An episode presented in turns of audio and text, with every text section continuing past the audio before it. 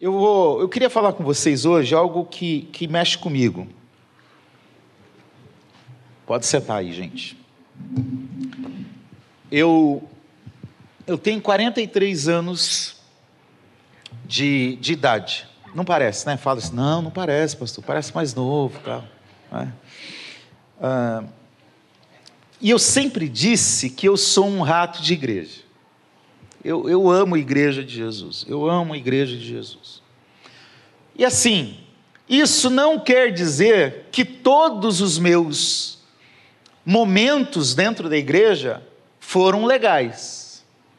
Isso não quer dizer que todos os meus relacionamentos dentro de igreja foram perfeitos.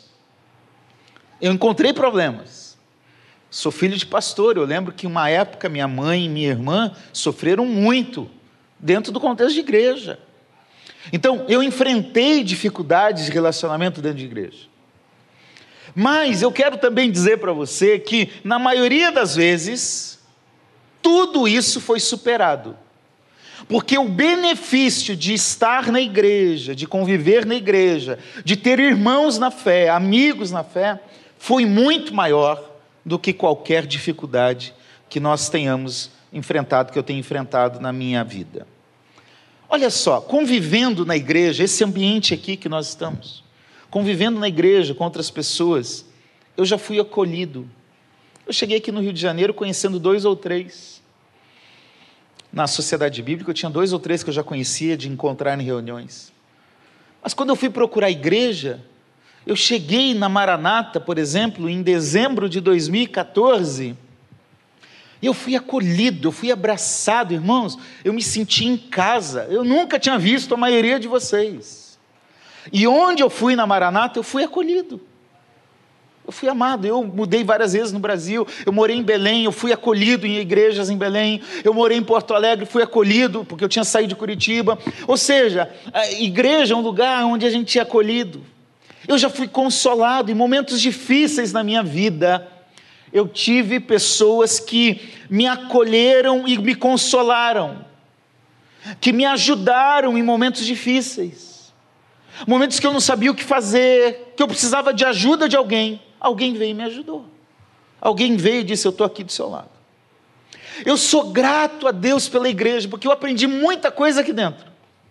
Eu aprendi a tocar dentro da igreja. Eu toco mais ou menos, mas eu aprendi a tocar na igreja. Eu era um sonho de criança. Eu aprendi, eu sou tímido, pode parecer que não, mas eu sou tímido. Se eu chego no lugar ninguém me conhece, eu não falo com ninguém, eu fico na minha. Eu espero que alguém me procure, alguém fale comigo. Eu sou tímido. Por força da vocação, eu tenho que me manifestar. Mas na igreja eu aprendi a falar em público. Eu aprendi a, a palestrar, a dialogar, a, a, fazer tantas coisas. Na igreja, eu aprendi também a escrever. Foi a igreja que me ensinou esse ambiente, me ensinou a escrever, a entender a fé, a escrever sobre Deus, a escrever vários livros, escrevi oito livros, enfim. A igreja me ajudou muitas coisas. A igreja me tornou, esse ambiente convivendo com irmãos, me tornou alguém melhor. Eu já precisei chegar na igreja e pedir perdão Falou: eu errei. Eu fiz isso, isso, isso, isso. Eu já fiz isso. E eu fui perdoado pela igreja. Mas eu também já perdoei pessoas que me fizeram mal na igreja. Pessoas que falaram ou fizeram alguma coisa contra mim. Na igreja eu aprendi a compreender as pessoas, porque cada pessoa é de um jeito. E aí a gente aprende a conviver, a se relacionar. E na igreja, muitas pessoas me compreenderam do jeito que eu sou. Às vezes meio chato, às vezes meio rabugento. Mas a igreja também é, contribuiu com isso. Me forjou ser uma pessoa melhor nos relacionamentos que eu desenvolvo. Na igreja eu convivi com muita gente querida e abençoada. Então, olhando para nós aqui hoje, eu acredito que todos nós, temos experiências como esta que eu estou relatando.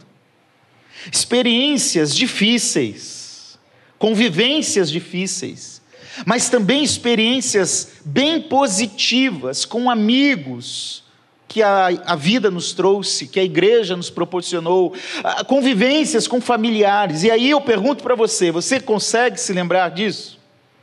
Você consegue se lembrar de experiências que você teve na igreja, na caminhada, ou experiências que você teve dentro da sua família, convivendo com outras pessoas, experiências difíceis. Alguém que não gostava de você, alguém que falou mal de você, e aí pergunto: como você lidou com isso? Como você tratou a situação? Talvez você, como eu, conhece pessoas que abandonaram a igreja porque tiveram um problema com alguém dentro da igreja. Porque tiveram uma dificuldade, uma tristeza e alguma coisa prejudicou a vida deles. Mas eu sei que se eu perguntasse aqui, começasse a falar assim, me diga uma boa memória que você tem de convivência com outras pessoas. Eu creio que todos nós aqui, se não todos, quase todos, falariam: Eu lembro disso.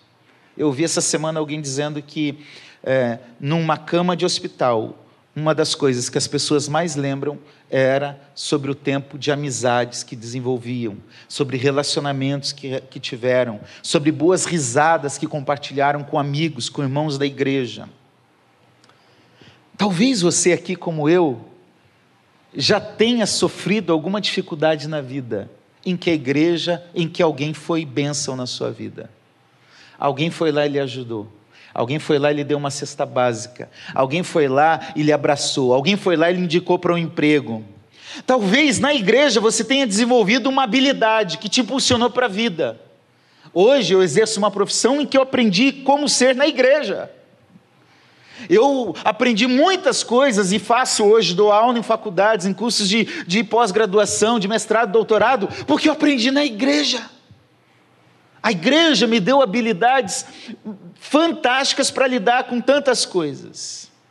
Então, a vida é, é feita de, de relacionamentos, de andar junto com os outros, às vezes com certas dificuldades, mas também, certamente, com muitos benefícios.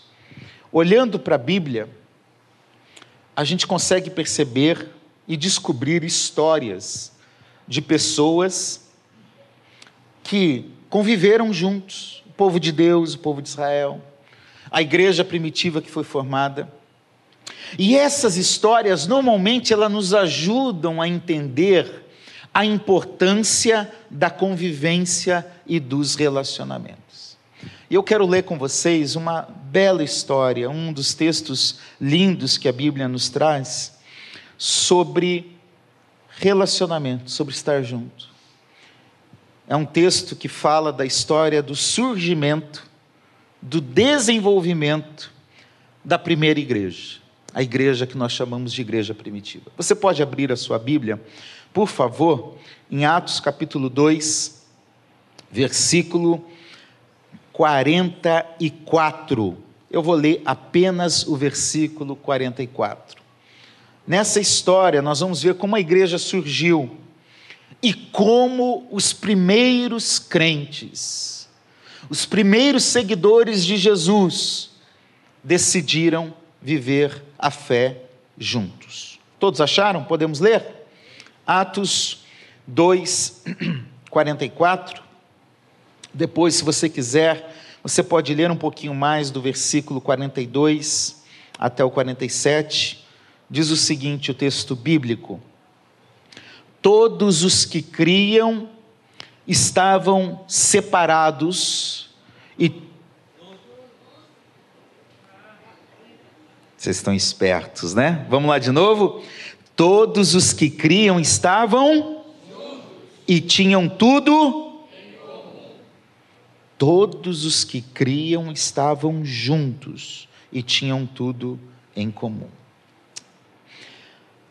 Irmãos, a partir dessa história, desse texto que descreve o início da igreja e como eles viviam, eu quero afirmar, nós podemos perceber aqui por meio dessa história, mas também eu quero afirmar sem medo de errar, que vale a pena estarmos juntos. E eu quero que você reflita sobre esse tema que nós vamos falar nessa noite. Atos dos Apóstolos descreve, Atos dos Apóstolos é um livro de história. é o único livro histórico do Novo Testamento. É o livro que descreve 30 anos da história da primeira igreja.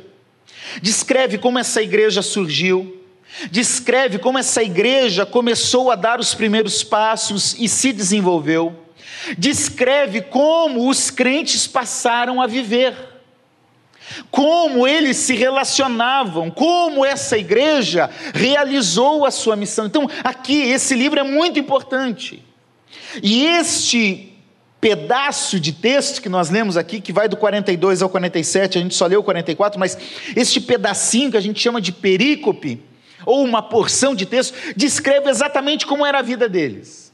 Agora veja, o livro de Atos, ele não descreve apenas coisas, entre aspas, boas. Porque alguém poderia dizer que a Bíblia, como um livro religioso, só, de, só deveria dizer coisas boas. Não. A Bíblia faz questão de falar as coisas boas da maioria dos seus personagens, mas também apresenta os seus erros. A maioria dos grandes personagens bíblicos tem problema. Davi, Moisés, Abraão e assim por diante. Então a Bíblia, em Atos aqui, ela descreve momentos bons. Olha esse texto que nós lemos. Eles criam juntos, eles tinham tudo em comum. Capítulo 4, versículo 32, vai mais uma vez reforçar essa ideia. Olha, a igreja primitiva vendia suas propriedades, distribuía de, de acordo com a necessidade entre eles, eles tinham tudo em comum. A igreja estava crescendo. Capítulo 2, versículo 41 termina dizendo: houve um acréscimo naquele dia de quase 3 mil pessoas. Pensa numa igreja poderosa. Vive bem, recebeu o Espírito e cresce. É o mundo ideal para qualquer igreja. Os crentes viviam juntos em tudo que faziam. Porém, Atos também descreve que a igreja primitiva passou por momentos maus. Um pouquinho mais para frente, Atos capítulo 5, fala que surgiram dois mentirosos lá na igreja. Você lembra o nome deles? Ananias e Safira. Irmão, eu fico feliz da vida com esse negócio. Porque se na igreja, pastoreada por Pedro, por Tiago, tinha mentiroso, a nossa deve ter também, né, irmãos? Não, né, irmão? Vamos orar para não ter, né? Isso aí. Tem gente mentindo lá na igreja. Atos capítulo 6 diz que houve um problema de divisão e preconceito. Os gregos estavam divididos em relação aos judeus. E a questão ali era social, porque as viúvas estavam passando fome, e racial, porque os judeus se sentiam melhor que os gregos. Então a igreja primitiva passou por grandes problemas. Também. Esse negócio de que eu, eu vou embora para outra igreja, pastor, porque aqui o irmão me olhou torto. O, o irmão não gosta de mim. Vai para lá, irmão. Vai ter outro que não vai gostar de você, ou você não vai gostar de alguém. Uhum.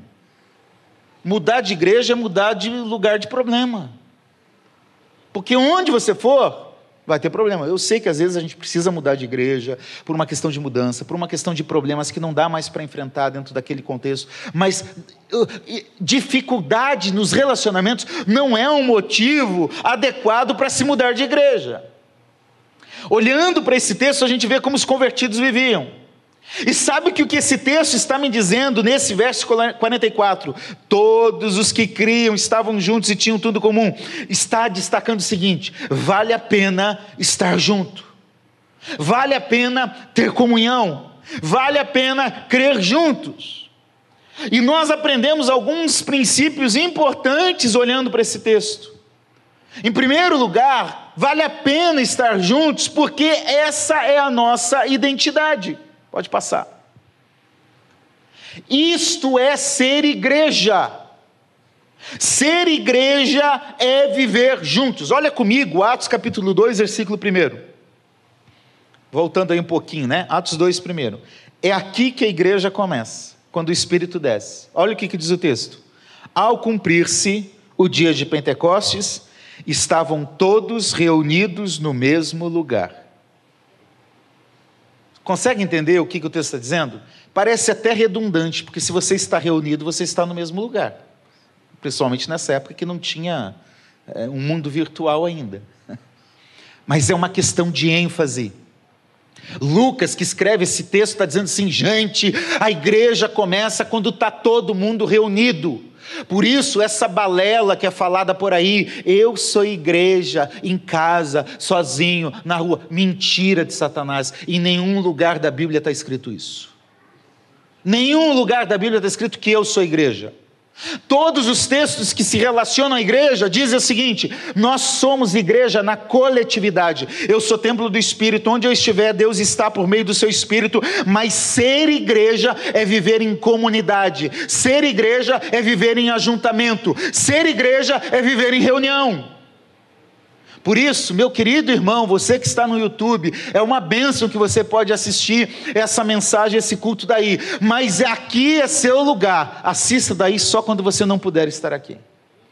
Porque aqui é o lugar do ajuntamento do povo de Deus.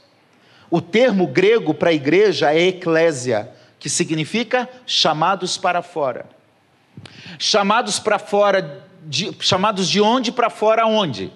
Chamados de dentro de casa para fora, para uma assembleia, para um ajuntamento, para uma reunião, que era o termo usado dentro das assembleias gregas que cuidavam das cidades. Então, igreja é estar juntos. A igreja começou reunida, a igreja vivia reunida. Igreja é coletividade, igreja é corpo, igreja é vale a pena estarmos juntos. Quando nós entendemos isso, nós passamos a enxergar a igreja de forma diferente. A igreja primitiva, ela demonstra o que é ser igreja. William Barclay, pode passar, diz assim: uma igreja em comunhão, essa igreja primitiva, que tinha a grande qualidade de estar juntos. Essa é a qualidade que se destaca nesta igreja. O reverendo Hernandes Dias Lopes diz: na igreja de Jerusalém, os irmãos gostavam de estar juntos. É gostoso chegar. Irmãos, eu passei aqui uns 20 dias viajando. Eu entrei por aqui, um monte de gente já veio falar comigo, me abraçar. Pastor, estava com saudade. Eu não sei se é muito verdade, né, Noemi? Mas, mas, é. mas é sim, é bom ver vocês. É bom a gente se encontrar. É bom a gente sair um dia jogar bola juntos. É bom um dia a gente comer alguma coisa. É isso que ser igreja. Vocês não têm ideia o quanto eu, como pastor, gosto quando alguém vem, ô pastor, dá um abraço, ô pastor, tudo bem? Venha, vem falar com a gente, a gente gosta disso. Faz bem, porque isso é gostar de estar juntos. Esse é um princípio fundamental nesse texto. Vale a pena estar juntos, porque juntos nós vivemos o que nós chamamos de reciprocidade. O que é reciprocidade? Algo que é recíproco, algo que eu dou e eu recebo. Você entende isso? Na Bíblia existem pelo menos 28 mandamentos de reciprocidade. Amai-vos uns aos outros, acolhei-vos uns aos outros, orai uns pelos outros, aconselhai uns aos outros. Como que eu vivo isso sozinho na minha casa? Uhum. Vive não, irmão. Você só vive isso, você só vive essa realidade do que é ser igreja estando juntos. Agora, olhe comigo, abra a tua Bíblia aí, Atos 2, olha comigo, versículo 42. Eles perseveravam juntos, eles aprendiam a doutrina dos apóstolos juntos. Eles tinham comunhão, comunhão é ter coisas em comum, porque estavam juntos. Eles oravam juntos, versículo 42. Eles viviam as coisas em comum, isso é comunhão. Eles compartilhavam as coisas juntos, versículo 42, versículo 45. Olha, vendiam suas propriedades e bens, distribuindo o produto entre todos à medida que alguém tinha necessidade. Versículo 43, eles viviam os milagres juntos, aconteciam sinais e prodígios. Versículo 45: eles repartiam e ajudavam uns aos outros. Estando juntos, eu consigo descobrir. Às vezes as pessoas querem que, que o pastor, que a igreja tenha um revelamento. Olha, alguém está passando dificuldade. Irmão, pode ser que, é que Deus revele para alguém, mas a maioria das vezes é você que tem que chegar e falar: estou precisando. E aí se compartilha as necessidades juntos. Versículo 45, eles ajudavam uns aos outros. Versículo 46, olha o que, que diz o versículo 46: perseveravam unânimes, juntos no templo, eles cultuavam a Deus juntos. Versículo 47, louvando a Deus, eles louvavam a Deus juntos. Versículo 46 de novo. Todos, diariamente, todos os dias eles estavam juntos, eles conviviam juntos, eles partiam o pão de casa em casa, eles comiam juntos. Versículo 47. Eles cresceram juntos. Consegue entender? A importância de estarmos juntos. Consegue perceber que para esta igreja valia a pena estar juntos? Porque juntos nós vamos avançando e vivendo aquilo que Deus tem para nós. Esse é um princípio fundamental na Bíblia. Vale a pena estarmos juntos para enfrentarmos dificuldades. Meus irmãos, eu já passei momentos difíceis na minha vida. Eu lembro de um momento muito desafiador. Poucas pessoas se juntaram a mim mas alguns de dentro da igreja se juntaram a mim. Eu estava distante de muitos dos meus amigos, mas eu recebi a ligação, eu recebi oração, eu recebi visitas na minha casa de um amigo que pegou o avião por três vezes em São Paulo só para vir aqui, passava o dia e voltava. Porque é isso que conviver juntos nos faz. A gente se preocupa num momento de dificuldade. E a gente quer ajudar. E a gente quer estar junto, porque é isso que é ser igreja. Vale a pena estar juntos, para que quando a dificuldade chegar em casa, chegar na vida, chegar no casamento, chegar na família, nós possamos vencer juntos.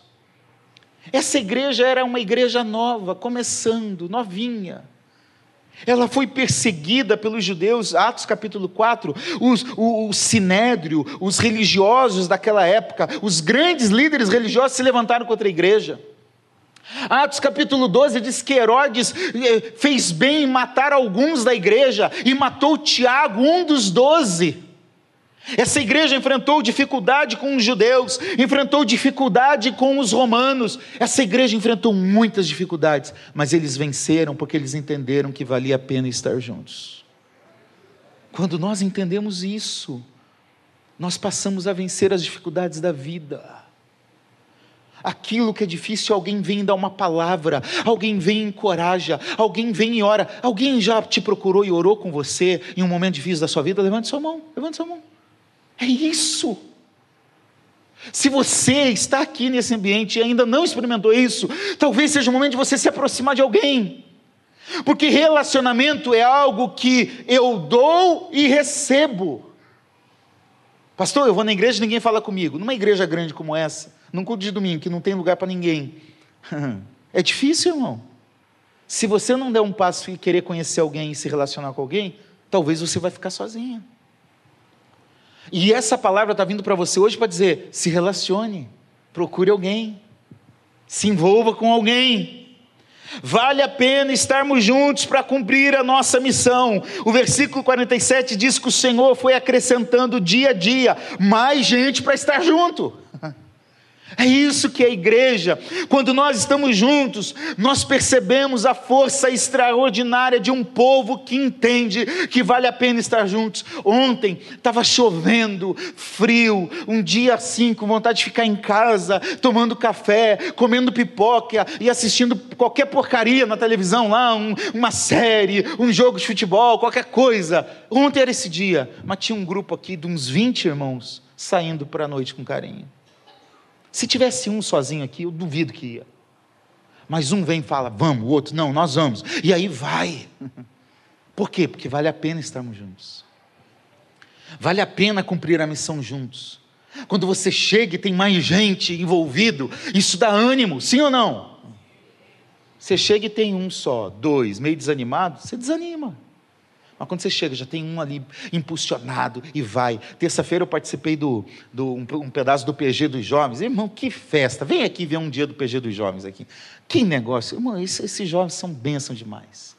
Eu fiquei tão feliz de ver algumas coisas. Primeiro, a comunhão, a amizade entre eles, o ambiente leve, e ver vários dos nossos jovens com Bíblia de estudo na mão. Eu fiquei orgulhoso demais, viu, Tati? Bruno, onde está o Bruno? Está tá, tá em algum lugar por aí, transmitindo o culto. É bom ver isso. Quando a gente vê mais gente chegando, isso nos impulsiona. Você entende que você pode ser bênção de Deus em alguma dessas áreas. Juntos, esse povo amou a Deus.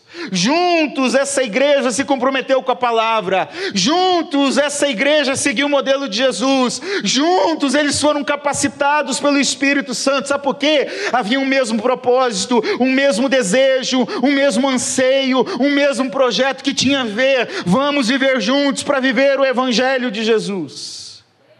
Só estando juntos é que essa igreja conseguiu chegar onde chegou. Se nós estamos aqui, dois mil anos depois, é porque essa igreja começou assim. Agora há um problema, porque o pecado, ele, ele, ele entra em todas as áreas da vida. E é exatamente o pecado que quer nos afastar um dos outros. Então, abra tua mente agora para entender. Quando vem sobre a tua cabeça, eu não quero mais, eu não quero relacionar, eu não quero ter amigos, eu não quero mais falar com ninguém na igreja. Isso é o pecado tentando dominar a sua mente a sua vida. O pecado fez isso no jardim. A primeira consequência foi Adão acusar Eva. A primeira DR de relacionamento foi lá no jardim. Senhor, a mulher que o Senhor me deu é que é culpada, ela que me deu esse fruto.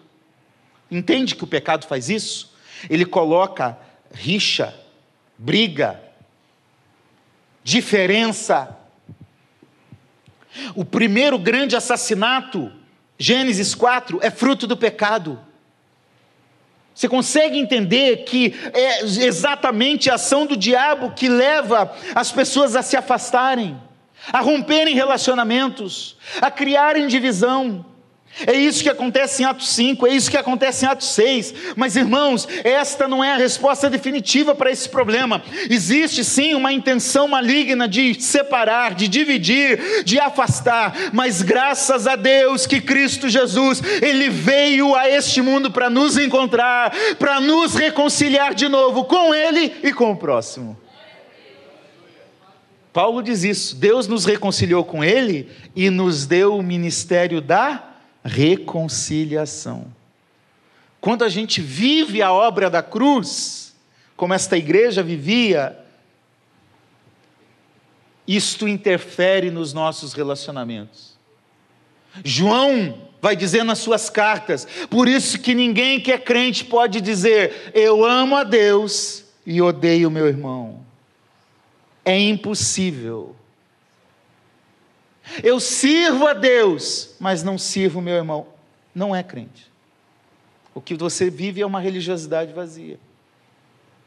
Porque realmente, quando Jesus morre na cruz, ele morre para mostrar para nós que vale a pena estarmos juntos, hoje aqui. E mais do que isso, valerá a pena estarmos juntos, porque nós vamos desfrutar disso por toda a eternidade. Como dizia o Zagalo, vocês vão ter que me engolir até o final. É por toda a eternidade. Por isso nós estamos numa escola. Você entende isso? Hoje eu tenho que conviver junto aqui, porque eu vou conviver com você a eternidade toda. Eu espero que lá não tenha Flamengo.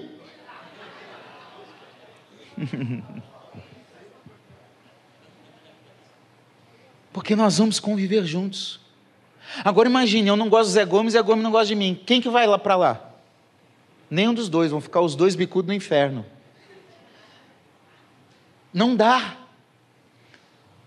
Quando a gente olha para essa história da igreja primitiva, e quando a gente entende o plano de Deus para nós, para a sua igreja, para o seu povo, nós percebemos que não podemos perder a oportunidade de estarmos juntos. Nós precisamos assimilar essa convicção, vale a pena estarmos juntos. Talvez, na sua vida, na sua casa, no seu casamento, na sua família, Você ainda não percebeu isso, mas eu quero dizer hoje para você aqui: vale a pena. Vale a pena lutar pelo seu casamento. Vale a pena lutar pelos seus filhos.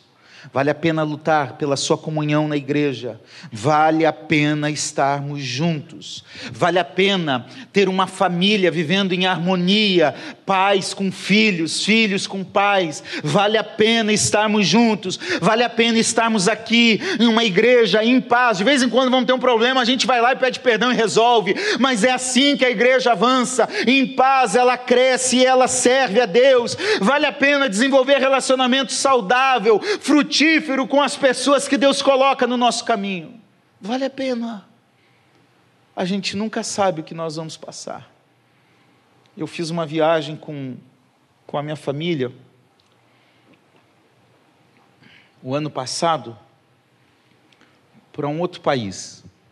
E quando nós chegamos lá, depois de faltando acho que dois dias para voltar embora, a gente descobriu que estava com Covid. Todo mundo, exceto a Tânia, que eu acho que estava, eu só estava mentindo aqueles exames dela lá. Porque ela estava pior do que os nós três, eu, o Neto e a Isabela. Nós pegamos Covid. E agora? Não pode embarcar? Fizemos o exame para levar no embarque. O embarque deu três com Covid. E agora? Dinheiro acabou, irmão. Meu dinheiro é contadinho. Vamos gastar tanto aqui, aqui, aqui, aqui. Chegou o último dia, acabou o dinheiro. Vem para o Brasil e paga a conta por seis meses agora. Não pode embarcar, não pode fazer nada. O que, que eu faço? Num país que não é meu, em que eu conheci uma ou outra pessoa, mas sabe o que, que é? Vale a pena estar juntos. Porque quando eu cheguei lá, eu fui numa igreja. Quando eu cheguei lá, eu procurei pessoas que eu conhecia. E aí um casal que conhecia a gente falou: fica aqui na minha casa. Mas a gente está com Covid, não tem problema, fica aqui na minha casa. Mas a gente, a gente vai gastar, nós somos quatro. Fica aqui na minha casa. E nós ficamos na casa. Eu tinha pregado numa igreja um domingo antes, e quando de repente eu estou lá, chega um dia tarde, alguém batendo na porta. Era um grupo da igreja, do pastor Lécio, que pregou aí para quem foi lá no evento de ABD. Eu preguei na igreja do Leste lá, e aí ele descobriu que eu estava com Covid, mandou um grupo da igreja, o Ministério de Cuidado com quem está doente, cuidado com quem está com enfermo, chegou com cesta, com chocolate, com um monte de coisa, com um abraço, com cartão, com um monte de coisa. Aí eu precisava voltar, eu estava tava em outra cidade, mais, um pouquinho mais distante, precisava voltar para a cidade do aeroporto, e aí ele falou: vem para cá, a igreja vai pagar o seu hotel. Sabe o que é isso? Vale a pena estarmos juntos, porque Deus cuida de nós dessa forma. Essa igreja se fez presente, cuidou, se importou. Viver sozinho, isolado, nunca será a solução para a sua vida. Nunca será a solução para quem quer ser igreja. Por isso, eu quero dizer para você hoje: decida hoje algo aqui. Decida romper com as separações que o pecado traz a nós, ou que as circunstâncias da vida, um problema lá na família, um problema com alguém, trouxe, rompeu o relacionamento. Decida hoje romper com aquilo que separou, prejudicou a sua família. Não espere alguém morrer para você se arrepender e dizer: Eu podia estar lá, eu podia ter abraçado, eu podia ter falado. Não espere isso. Decida romper com aquilo que o afastou de um amigo, de um relacionamento, de um contato, por um motivo às vezes banal, por um motivo que às vezes você nem lembra mais, mas está lá e você não fala com a pessoa. Rompa com isso hoje, em nome de Jesus. Decida hoje romper com aquilo que o levou a se afastar de relacionamentos que eram bons e saudáveis. Eu sei que às vezes a gente precisa se afastar de um relacionamento ruim, mas existem relacionamentos bons e saudáveis. Como vale a pena estarmos juntos. Eu quero te desafiar a deixar aqui hoje tudo o que está evitando seu comprometimento e seu envolvimento com a igreja. Ah, pastor, eu não quero me envolver mais, eu cansei. Eu era do ministério tal e não deu certo. Ah, pastor, e eu só tive dor de cabeça. Irmão, libera isso em nome de Jesus. Deixa isso para trás. Zera a conta. Começa uma nova história. Vai para frente. É possível você sair daqui hoje com a melhor escolha, e a melhor escolha é: vale a pena estarmos juntos, eu vou resgatar meus relacionamentos de acordo com a vontade de Deus, porque eu acredito que vale a pena estarmos juntos, é o que a Bíblia diz, é o que eu quero viver. Decida procurar alguém, saia daqui hoje, mande uma mensagem, faça um telefonema, não deixe alguém morrer, não, não, resolva isso. A vontade de Deus é que você viva como igreja, junto um com o outro, com as pessoas da igreja, em serviço à igreja de Jesus. A vontade é que haja paz e harmonia dentro da sua casa. Decida isso. Mesmo que às vezes você tenha que enfrentar as dificuldades, você pode desfrutar as bênçãos que é estarmos sempre juntos. Pode passar, por favor. Quer dizer, volta ali um para mim. Volta um. A Bíblia ensina que sempre vale a pena estarmos juntos. E que nós devemos lutar para que isso ocorra. E eu quero te desafiar a sonhar com isso para você, para esta igreja, para sua família e para os seus relacionamentos. As igrejas que mais crescem, as famílias mais felizes são aquelas que decidiram viver juntos, porque vale a pena estarmos juntos. Você consegue imaginar isso para você? Fique em pé, por favor. Imagine comigo como seria aqui nesta igreja. Ainda estou terminando, tá? Preste atenção. Imagine como seria se aqui nesta igreja nós abandonássemos as nossas picuinhas porque vale a pena estarmos juntos. Imagine lá na tua casa, você abandonando pequenas coisas que te impedem de ter um bom relacionamento, que você está perdendo tempo. E eu quero dizer para você: vale a pena estar juntos. A igreja seria abençoada, ministérios mais dinâmicos, mais crescentes, família vivendo em paz, em harmonia, em amor. Enxerga isso hoje. Visualize isso, porque Deus tem isso para mim e para você. Pela fé, pela palavra pregada, veja o que pode acontecer na sua vida, na sua família, na área que você atua no ministério. Vale a pena estarmos juntos. Imagine o que Deus pode fazer através desta verdade, a partir de hoje, na sua casa, na sua família, neste bairro, nessa cidade, nesta igreja. Termino dizendo: diante de tudo que lemos na Bíblia, diante de tudo que ouvimos e vimos nessa noite, há um desafio para nós, que é viver de acordo com isso, que é pregar isso, que é lutar por isso, que sempre valerá a pena estarmos juntos.